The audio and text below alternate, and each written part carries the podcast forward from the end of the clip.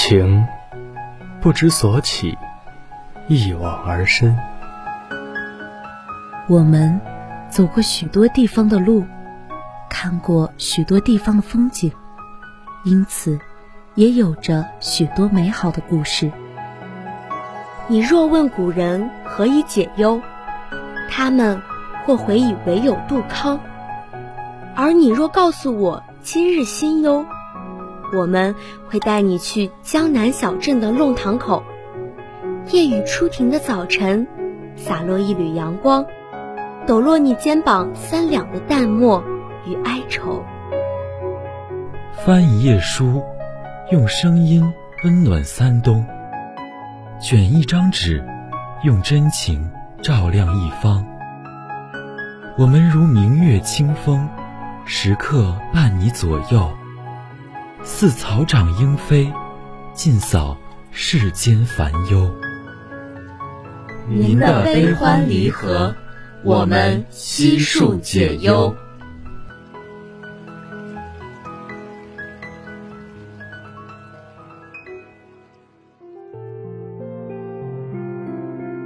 窗外还有风吹过，天地之间只剩你我。当我们遇见孤独时，原来是如此强大。苏小玉收回指尖，看着面前八十八个利落的琴键，眼泪再也抑制不住的落下。这一年，他六岁，还是懵懵懂懂的年纪。起初看到那黑白交错的琴键时，苏小玉的脸上便写满了惊奇。那是多么了不起的一件作品啊！有琴房的老师在弹奏着乐曲。那时的苏小玉哪里懂什么旋律，只会摇晃着小脑袋，自顾自地陶醉其中。一只稚嫩的小手搭上他的肩，他猛地一回头，却看见一张和他同样惊奇的脸，正想嚷嚷：“嘿，你新来的吧？怎么样？”弹的不错吧？小男孩指指那位正在弹琴的老师，看着他们极其相似的侧脸，苏小玉微微点点头。我叫陈池，你叫什么？苏苏小玉。那好，我们以后就是朋友了哦。这琴房里我罩你。陈池一脸少年老成的模样。苏小玉扑哧一声笑了出来，小脸红扑扑的。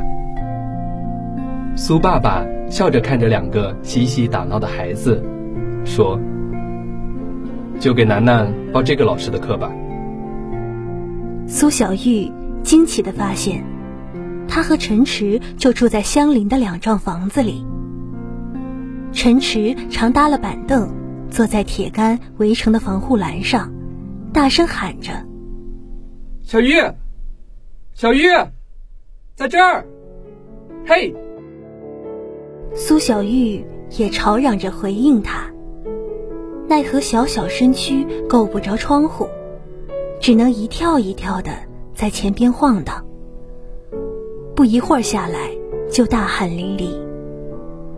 苏爸爸知道后，也只得给他搭上凳子。坐在围栏上，呼吸着新鲜空气，小玉兴奋地直挥手：“在这儿，在这儿呢。”那时候，苏小玉住在六楼，陈池住七楼。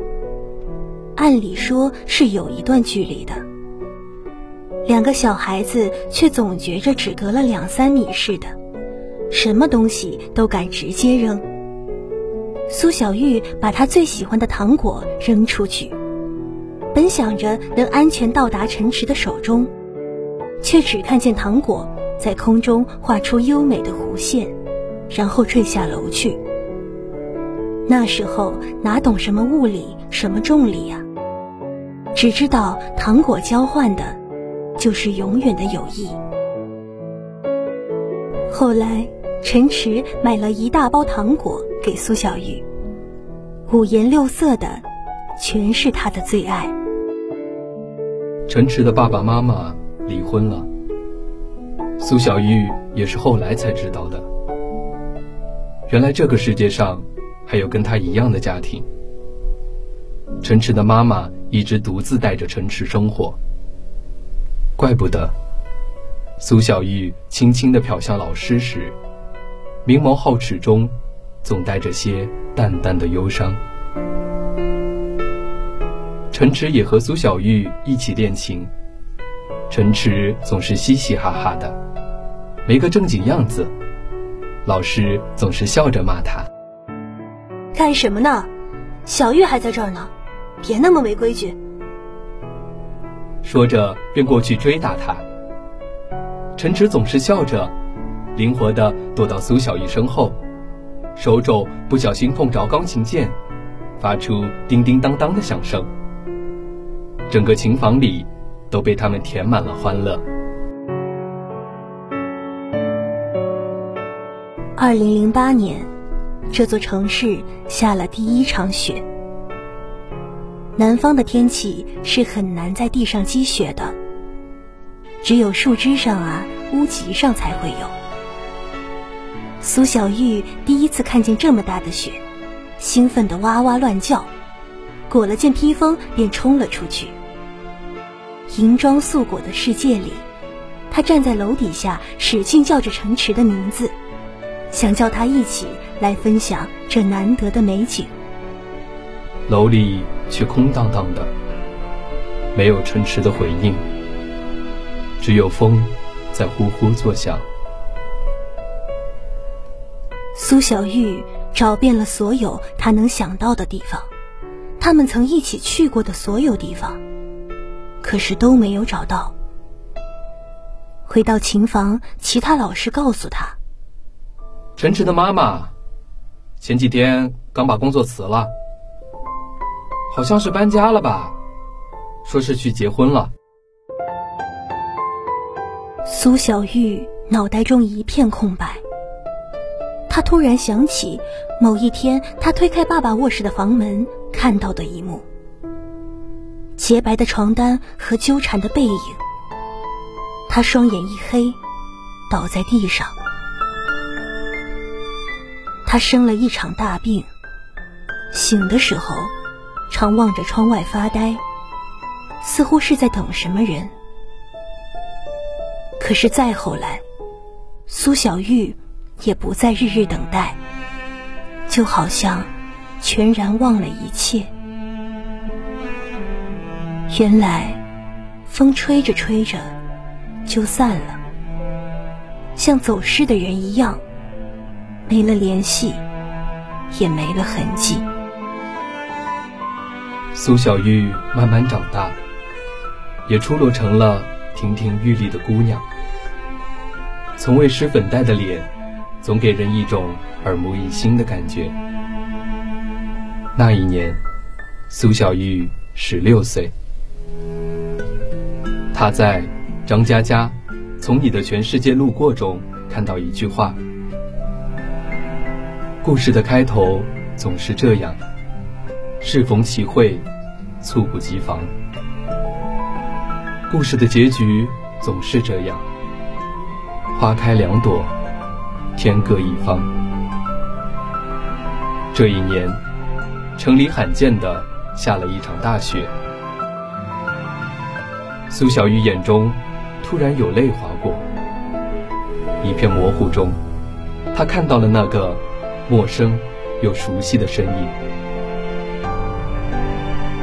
恍惚中，有人拍拍他的肩，他几乎是下意识的想：陈池。陈池，是你吗？苏小玉转过身，才发现是朋友在叫他。苏小玉成绩一向是拔尖的，苏爸爸说，小玉一定能考上北京的大学。苏小玉也挺喜欢北京的。陈池许诺过他，要带他去听国家大剧院的歌剧。他当时说。可美了，特别壮观。小玉很想去看看。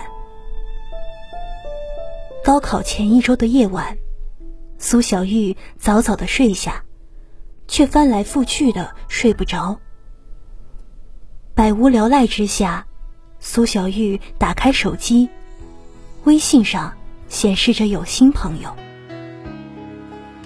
头像是一个小男孩，安静的坐在钢琴前，淡淡的微笑着，藏着一抹转瞬即逝的忧伤。那模样。像极了他的母亲。嗨，对话框弹出一个字。这时候，苏小玉反而不知道该回什么了，沉默了很久，才慢吞吞的打出几个字：“好久不见，小玉，好久不见。”苏小玉扯着被角哭了。她原以为他们再相见会是怎样盛大的场面，或许他们会轻声问候，会相互拥抱。可是此时此刻，他却哭得像个泪人。哭什么呢？是喜悦，还是忧伤？是久别重逢的快乐，还是又要分别的痛苦？原来，说什么时间可以抚平一切伤痛，都是骗人的。在岁月面前，所有的流逝都显得那么不堪一击。明天出来吃早饭吧，去那家你最爱的米粉店。小时候，爸妈常不在家，没人煮饭。苏小玉便成天跟着陈池鬼混。每天大清早，陈池就把苏小玉从被窝中拖出来，然后去楼下的小巷子里找吃的。苏小玉没有回他，转身便睡下了。窗外的星星那么亮，大厦林立着，灯火通明的。第二天。苏小玉早早的就起来了，轻车熟路的来到那家米粉店旁。天刚蒙蒙亮，小店已经有好些人。空气中氤氲着豆浆油条的味道，那么熟悉。十分钟，二十分钟，三十分钟，店里的人来了又走。苏小玉一直站在边上，用手扇着风。已经六月，天气开始变得炎热起来。陈池没有来，苏小玉有点不甘心，想放弃，又想继续等等。万一是睡过头了呢？他醒了一定会马上过来的。可是，直到店里中场休息打烊，陈池也没来。微信里再没了消息，苏小玉发信息也没有回应。可就像是什么事也没发生一般，苏小玉回到了家，重新投入了高考的复习。她早就习惯了。似乎生命里从来就没出现过这个人，即使出现过，也是匆匆离去的。苏小玉如愿以偿的考上了北京的大学。临走的那天，苏小玉终于没忍住，问父亲：“爸，你有陈池的消息吗？”看着父亲欲言又止的表情。苏小玉似乎明白了什么，转身准备离去。有一天晚上，陈池到街上去买东西，好像是你们钢琴上的什么……哦，对，节拍器啊。但是回来的时候被车……还好没有生命危险，但是可能再也站不起来了。他已经去国外治疗了。他妈妈叮嘱我不要告诉你，怕影响你高考。那年他们搬走也是不得已的，是，是我们对不起你们。楠楠，你长大了，你和陈池，你们都是好孩子。其实陈池他。他挺舍不得你的。大理石地板上反射着冰冷又刺眼的白光，一点也不像小时候琴房温暖的木地板上洒下的柔和黄昏。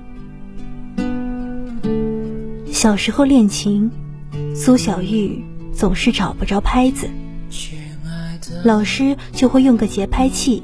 帮苏小玉打拍子，节拍器滴滴答答的，稳重而有节奏。陈池望着苏小玉扑闪扑闪的眼睛，骄傲地说：“等我攒够了钱，就给你买一个。”苏小玉听着父亲说的车祸日期，拿出手机翻看聊天记录。可是，现在都晚了。苏小玉踏上了飞机的舱门，挥手和家人道别。当他再转过身去时，背影藏着说不清的情愫。他知道，他人生的路还很漫长。城池已经在他的人生剧本中。谢幕了，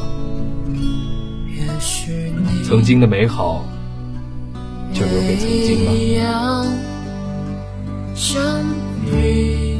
身边很多人走着走着就不见了踪影，不曾问候，也没有道别。这城市总是风很大，孤独的人总是晚回家。陈池，我会永远带着这些我们一起做过的梦，奔向远方。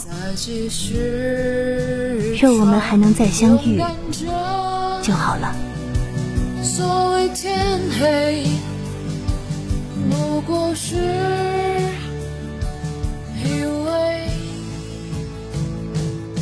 今天的解忧杂货铺到这里就要和大家说再见了。感谢导播若九，感谢编辑西西，我是播音兰安，我是播音软软，我们下次节目不见不散。